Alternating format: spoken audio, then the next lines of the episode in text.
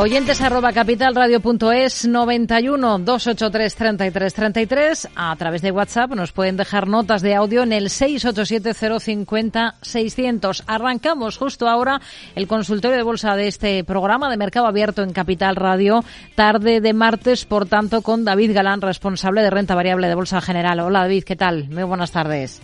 Hola, ¿qué tal? Muy buenas tardes, Rocío. Muy buenas tardes a todos los oyentes de Capital Radio y buenas tardes a todos los que nos siguen para ver los gráficos y análisis en nuestro canal YouTube Bolsa General. Y para ver cómo están las cosas, se resisten, por ejemplo, en Estados Unidos el S&P 500 eh, a dejar atrás esas cotas de máximos que ha alcanzado en las últimas fechas, ¿no? Y está completamente plano el, índice. Sí, tenemos eh, Estados Unidos plano con la temporada de resultados que, que acaba de estallar. Eh, sí que hemos tenido caídas, por ejemplo, en, índices europeos. El IBEX, por ejemplo, está en una fase de descanso. Es quizá el que más está descansando desde los máximos históricos, donde dejó una vela doji que comentamos que probablemente podía traer un descanso y que no pasaba nada si venía un descanso a la media o a niveles FIBO. Parece estar un poco en ello. Además, eh, no en el IBEX, pero en IBEX dividendo dejó un, pequeño rango lateral roto a la baja con divergencia bajista, muy pequeñito, pero que, que apuntaba a un descanso en la subida. Todavía no estaría cumplida esa divergencia. Y en el IBEX tendría soporte en 9.600, por ahí pasa la media, niveles FIBO de la última, del último tramo de subida, 61.8, que siempre es un nivel a tener en cuenta, pasaría por 9.400 y el último mínimo, desde donde pegó otro rally, otra, otro tramo más de subida, está en los 8.879. El IBEX dividendo, como decía, pues está en máximos de, de la historia, eh, consolidando un poquito, lo cual pues también es normal, no pasa absolutamente nada, pero sí que es cierto que ahí pues, rompió un pequeño rango lateral que comentaba con una cierta divergencia, ¿no? Entonces hay riesgo de que caiga un pelín más, quizá, ¿no? Y luego el DAX alemán, bolsa europea, eh, ahora pues consolidando también, aunque mostrando un poquito más fuerza que, el IBEX 35, que previamente también se comportó mejor el IBEX que el DAX, ahora está consolidando un poquito más o descansando más el, el IBEX. Y aquí, pues también descanso, pero dentro de una clara tendencia alcista, se han activado nuevos objetivos, añadidos a los que ya tenía. Y resistencia tendría en los 17.003, soporte primero en la media 200 sesiones, que está en fase ascendente, pasa por un poco por debajo de 16.000 puntos, y en nivel FIBO de la subida, de la última subida, el 61.8 pasaría por 15.500 y luego el mínimo anterior en 14.630.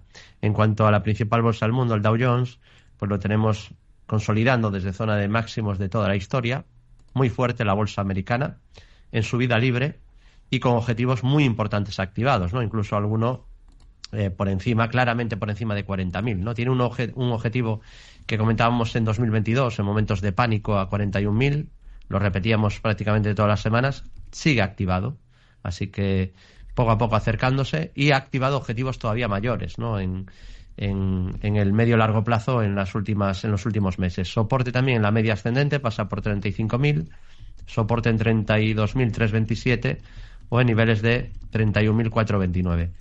SP500, índice director de las bolsas mundiales, un poco similar situación, también subida libre, imparable. Por fin esta semana eh, rompía eh, máximos de toda la historia, así que también sigue en subida libre, no hay ninguna señal de giro soporte la media, que está en fase ascendente, pasa por 4.400, o soporte en 4.100, que es el mínimo que generó en octubre del año pasado y desde donde pegó un nuevo tramo de subida. Ya tenía objetivos alcistas pendientes, incluido el que llevamos repitiendo desde 2021, eh, que es hacia 4.920, eh, poco a poco se va acercando. El año 2022 de caídas de, de pánico, ¿no?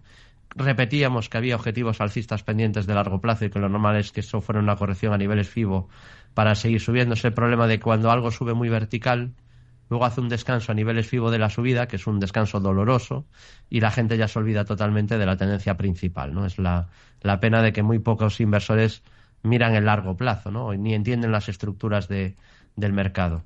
Y subida libre, por tanto, sin ninguna resistencia, obviamente, pues no será vertical la subida, pero apunta a que lo más probable sea la continuidad.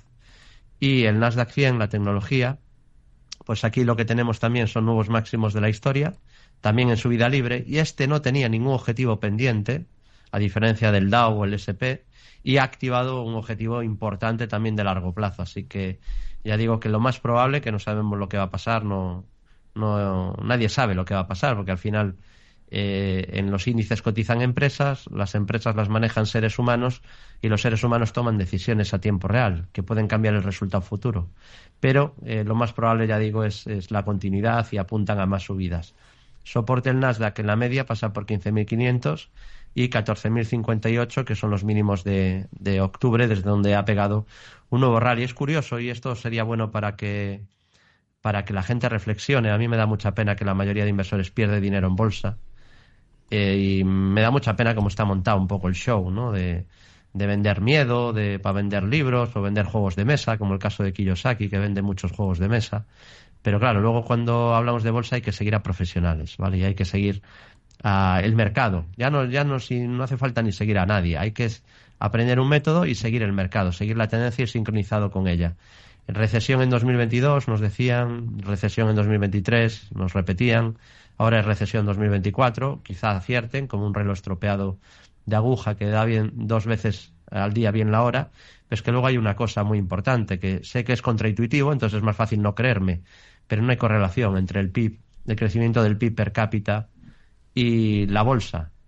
Hay gente que dedica toda su vida a estudiar a ver qué va a hacer la economía y bueno, pues está muy bien, está muy bien como entretenimiento, pero no te da ventaja. Entonces, si no China sería el líder mundial de la bolsa, el más fuerte de todos, ¿no? El PIB ha crecido un 5% en China este año y viene creciendo más del 5 todos los años anteriores y no ha subido nada en los últimos años. Lo ha hecho realmente muy mal. Entonces, hay otras variables que son mucho más importantes y luego está la tendencia para no complicarnos la vida. Así que eh, pinta bien el, mercado. Es verdad que hay algún nubarrón en el horizonte, como la bolsa china sigue débil, o por ejemplo el Russell 2000, aunque aquí ya está mejorando mucho el gráfico. Ha habido algunos problemas de amplitud graves durante estos últimos años. El Russell 2000 ha tardado mucho en, en romper resistencias y aunque ha llegado cansado a la ruptura y ahora parece que se está tomando un respiro, también ha roto resistencias, ¿no? Ha sido el último con mucha diferencia. Hay que decir que ha habido un comportamiento, esto es muy importante para los oyentes, porque según qué tipo de acciones tienen, el resultado es muy, muy diferente. Creo que no hay una, una diferencia tan radical de varios tipos de acciones desde los años 2000, desde principios del 2000, ¿no? Donde ahí también tuvimos unas rotaciones sectoriales terribles entre lo que crecía tecnológico y lo que era value y en los últimos dos años hemos visto algo parecido. Por, eso se ha dado una circunstancia única en la historia, que es la primera vez que el SP500 marca máximos históricos y el Russell 2000 está a más de un 20% de máximos.